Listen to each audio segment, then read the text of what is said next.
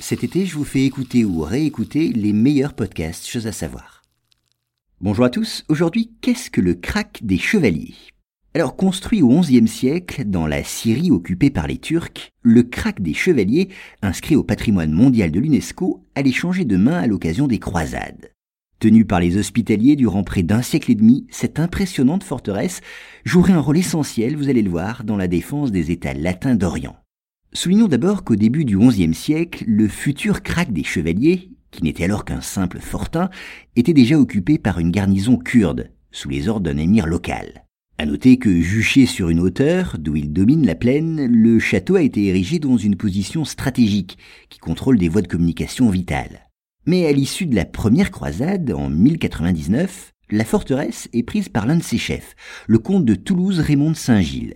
Ensuite, elle passe entre des mains diverses avant d'être confiée en 1142 aux hospitaliers. Cet ordre, l'ordre des hospitaliers, était alors chargé d'héberger et de soigner les pèlerins en route vers Jérusalem et de défendre aussi les États latins d'Orient contre les attaques des musulmans.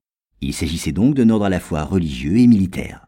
Ensuite, entre 1142 et 1271, date de sa chute, le crack des chevaliers sera le point fort d'une ligne de défense qui devait protéger des pays qui, comme le royaume de Jérusalem ou la principauté d'Antioche, avaient été créés par les croisés pour protéger les lieux saints des attaques des musulmans.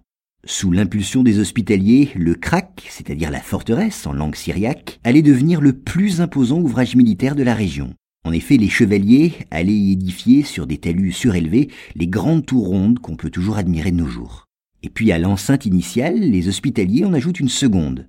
En plus de sa position dominante, le château est alors protégé par un fossé et un ouvrage de défense avancé. Il accueille à cette époque une garnison de 2000 hommes.